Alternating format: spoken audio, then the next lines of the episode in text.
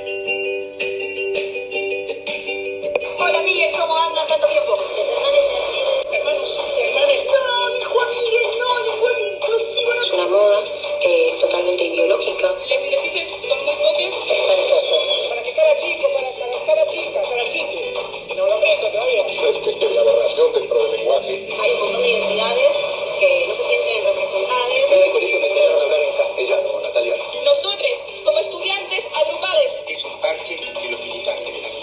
sexuales tratan de imponerle al castellano. Nos hace repensar un poquito todo, todas, que podés, como si a mí me gusta el todo. Porque si entre ellos, ellos, ellos,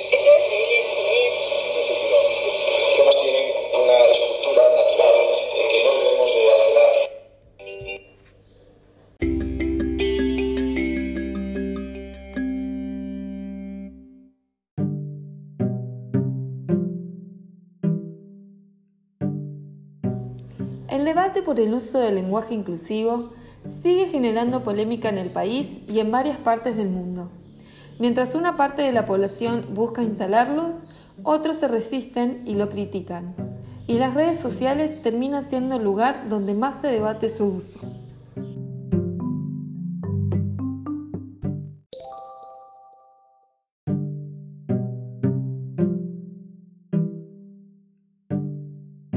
El origen de estos movimientos yace en la alegación de que el idioma español perpetúa una inequidad histórica que desde siempre ha dejado a las mujeres en una posición inferior a la de los hombres, por el hecho de emplear lo que se conoce como un masculino genérico.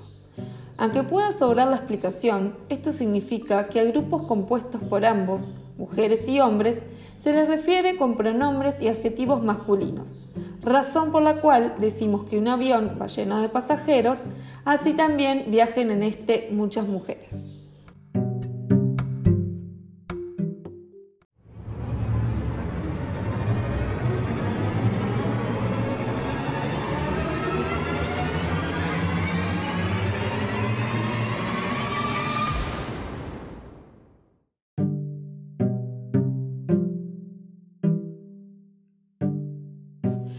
Nadie se anima a decirlo, pero hablar con lenguaje inclusivo no te hace inclusivo. Es cool, es maquillaje. Manifestó Fernando que se sentó con su amigo en un bar a tomar algo y la moza lo saludó con un cariñoso Hola chicas. Fernando contó su historia y se manifestó no estar en contra del lenguaje inclusivo, pero sí que cumplan con el verdadero sentido de la palabra inclusión.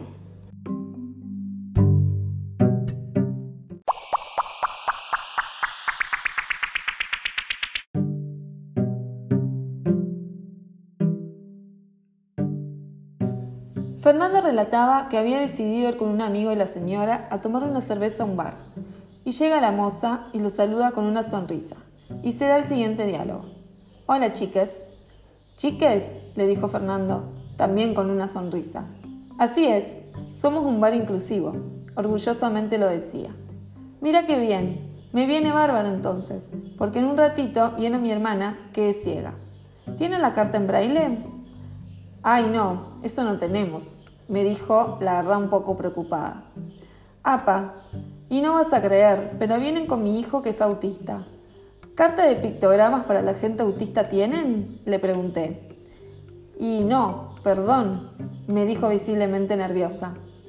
No te hagas drama, suele pasar, pero la verdad, me imagino que el lenguaje de señas para los clientes sordos no deben saber. La verdad me estás matando, me contestó sonriendo nerviosa. Ella ya no estaba cómoda, sonreía con vergüenza, un poco de culpa y un poco de embole también. Y ahí le dije, no te hagas drama, suele pasar en todos los bares. Pero entonces, lamento contarte que no son un bar inclusivo, son un bar progre de cotillón. ¿Por qué me decís eso? Porque estos tres casos que te acabo de mencionar son tres grupos de gente absolutamente excluidos del sistema.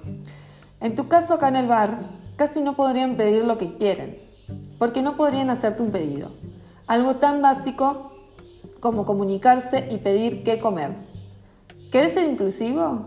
Incluye a todos ellos y todos los que el sistema prácticamente no da lugar.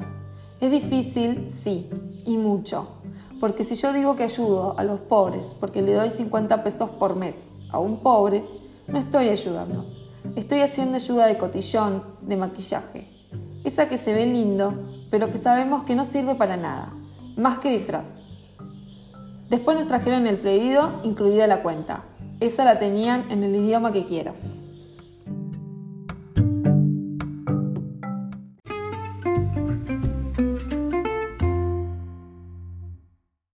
¿Qué es el lenguaje inclusivo y cómo repercute en el idioma? Ponele que tengo estos 10 muñequitos acá. ¿Qué voy a decir? Están todos juntos. Y ahora, 10 muñequitas acá al costado. Obvio, voy a decir, están todas juntas. Si ahora muevo esta muñequita acá, con los 10 muñequitos, voy a seguir diciendo están todos juntos. Pero imaginemos que fuera al revés y moviera a este muñequito con las 10 muñequitas. También digo están todos juntos. ¿Por qué? Por un solo muñequito le voy a decir todos, a todas. Damos un poco más de cerca. ¿Por qué pensamos que eran todos varones y todas mujeres? No lo hacemos por lo que son, sino por lo que parecen, por lo que nos parecen. Esa es la razón por la que existe la propuesta del lenguaje inclusivo. Al cambiar las as y las os por las es, ya no necesito suponer que el otro es varón o mujer o lo que sea. Simplemente lo nombro sin necesidad de identificarlo con un género determinado. Quienes critican esta propuesta suelen decir, el español diferencia entre todos y todas, pero no existe la palabra todes. Pero, ¿quién dice lo que se puede decir y lo que en una lengua determinada? Por un lado, cada comunidad lingüística fija sus propias normas de lo que puede decirse y no y de qué modo. Yo, por ejemplo, no puedo decir la co en este momento, porque estoy en un medio público. Pero si estuviera en la cancha, sería prácticamente obligatorio. Por otro lado, hay instituciones que se atribuyen ese rol. Para el caso del castellano, tenemos a la Real Academia Española, que define chapar como cubrir o guarnecer algo con chapa. Evidentemente, esta gente chapa poco, porque las palabras no significan lo que dice el diccionario, sino que las personas hacemos con ellas. Más allá de lo que diga la academia, también es cierto que el lenguaje inclusivo no es la única manera de incluir grupos diversos. Podemos decir, por ejemplo, las personas que asistieron en lugar de los asistentes, o la humanidad en lugar del hombre. La propuesta del lenguaje inclusivo funciona en gran parte como una marca de identidad, así como algunos grupos religiosos se llaman hermanos y hermanas, y algunas agrupaciones políticas se denominan compañeros y compañeras, quienes se resisten a adoptar una visión binaria del género social, eligen llamarse chiques, amigues o estimadas.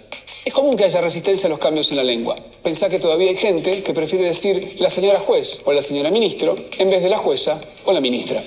Sin importar qué postura tomes, la forma en que hablas y la forma en que ves el mundo están íntimamente relacionadas, porque vemos el mundo a través de las palabras que usamos para describir y quizás para cambiar.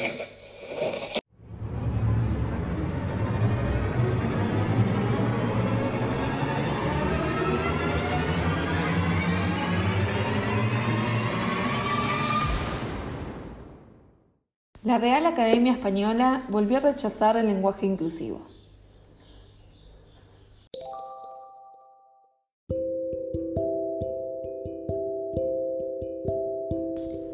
La Real Academia de la Lengua Española y la Asociación de Academias de la Lengua Española presentaron el libro de estilo de la lengua española según la norma panhispánica. En el primer capítulo de este manual expresa su rechazo al lenguaje inclusivo. Un proyecto que, según explicaron desde la RAE, pretende servir para una mejor manera de escribir y hablar. Esta es una especie de guía práctica para resolver las dudas ortográficas, fonéticas o gramaticales que se dan por la evolución del idioma en los últimos años. Muy bien lo comenta el reconocido escritor y ganador de un premio Nobel de la Escritura, Vargas Llosa, en una entrevista realizada por el diario La Voz. Estuvo sobrevolando durante todo el Congreso la- una cuestión que no estaba formalmente incluida, que es la del lenguaje in- inclusivo. Muchas panelistas incluso lo insertaron en sus ponencias y re- yo recordaba que lo que decía usted de que el feminismo es el enemigo resuelto de la literatura. Eh, Sigue pensando lo mismo. Pues mire, hay formas de feminismo, ¿no? Que son enemigos de la cultura en general. No es el feminismo en, en- en- en todos sus aspectos, ni muchísimo menos, ¿no? Eh, es verdad que hay una eh, discriminación de la mujer, incluso en los países más avanzados. Eso no lo podemos negar y eso tenemos que corregirlo. ¿no? Creo que en esta, en esta época es uno de los, de los hechos que conmueve más a la, a la opinión pública y con mucha justicia hay un movimiento femenino que reclama eh, una igualdad de derechos. Sobre todo eso yo no tengo ninguna duda y lo apoyo resueltamente. Ahora, hay algunos excesos que creo que es muy importante combatir. Y por ejemplo, en el campo de la lengua, pues hay unos excesos que son risibles, simplemente risibles, ¿no es verdad? Eh, la lengua necesita de la libertad, ejercita la libertad, la, la, lengua se va renovando, se va adaptando y no se la puede forzar sin provocar traumas lingüísticos y a eso me, me, refiero y, y sobre eso la Academia de la Lengua Española ha sido consultada por el gobierno y se ha pronunciado de una manera, yo creo, muy sensata, eh, sabia y, y, efectiva. Eh, y la Academia de la Lengua dice, la, las academias no crean el lenguaje, las academias recogen un lenguaje que lo crean los hablantes y los escribientes. ¿ah? Eh, eso es una cosa muy importante entenderlo. Entonces no podemos forzar el lenguaje desnaturalizándolo completamente por razones ideológicas. Eso no funciona así, los lenguajes no funcionan de esa manera. Y entonces eh, el, el, llamado lenguaje inclusivo es una especie de aberración dentro del lenguaje que no va a resolver el problema de la discriminación de la mujer, al que sí hay que combatirlo, pero de una manera que sea realmente efectiva. ¿Le parece que hay determinadas correcciones políticas como esta que de alguna manera pueden estar influyendo en el campo literario o en la misma literatura? Sin ninguna duda, claro que hay, hay motivaciones ideológicas muchas veces que están detrás de esos eh, excesos y por eso mismo hay que combatirlos porque eh, esos excesos no resuelven los problemas, los agravan más bien, ¿no? Una cosa es la discriminación de la mujer que hay que combatirla sin ninguna duda. Todavía prácticamente en todo el mundo a igual trabajo hay salarios distintos para hombres y mujeres. Eso, por ejemplo, es una injusticia flagrante y eso hay que corregirlo y hay que exigir y eso es perfectamente factible de, conseguir que a igual responsabilidad haya salarios semejantes, salarios idénticos, que la, que la mujer tenga acceso absolutamente a todos los niveles de la, de, la, de la, producción, a todas las profesiones, a todas las responsabilidades, sin ninguna duda. Eso es una, una bandera justa y realizable, perfectamente realizable. Ahora, no hay que, no hay que ir más allá y forzar la, la naturaleza hasta formas que resultan aberrantes, como es desnaturalizar enteramente el lenguaje para establecer supuestamente una, una, igualdad lingüística desprejuiciada. No, lo que se obtiene es una situación lingüística profundamente prejuiciada que desnaturaliza el, el, lenguaje y lo empobrece.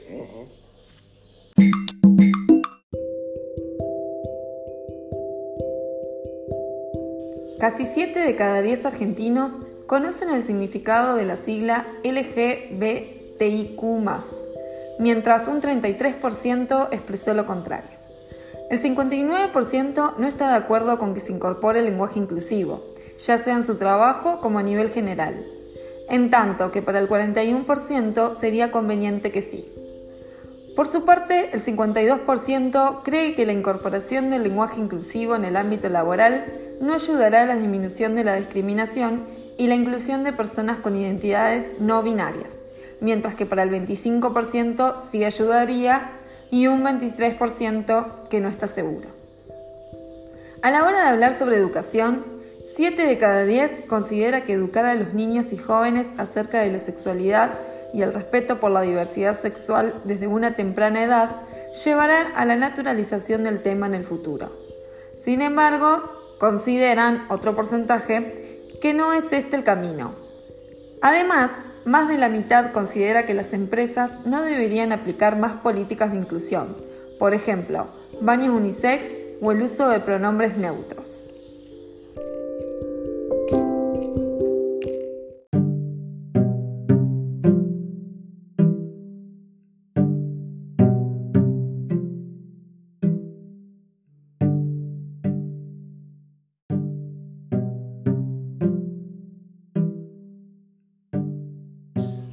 Entonces, ¿estamos preparados socialmente para aceptar el lenguaje inclusivo?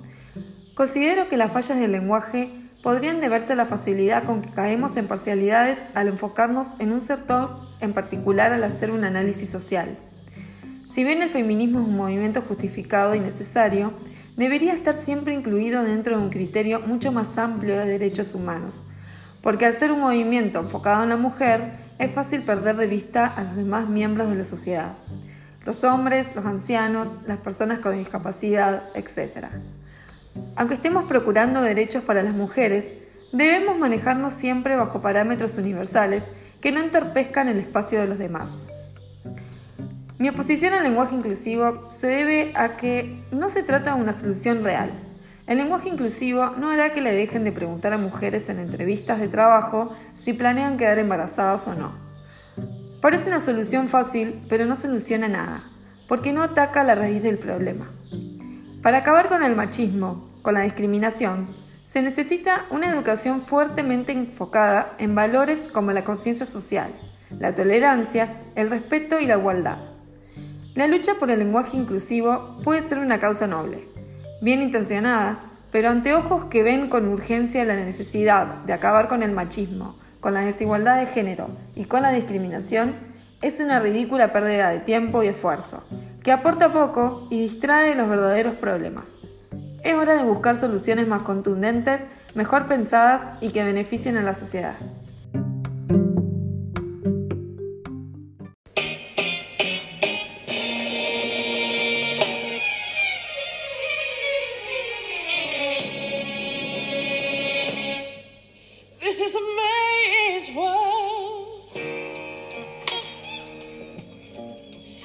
This is a man's world, but it won't mean nothing, nothing without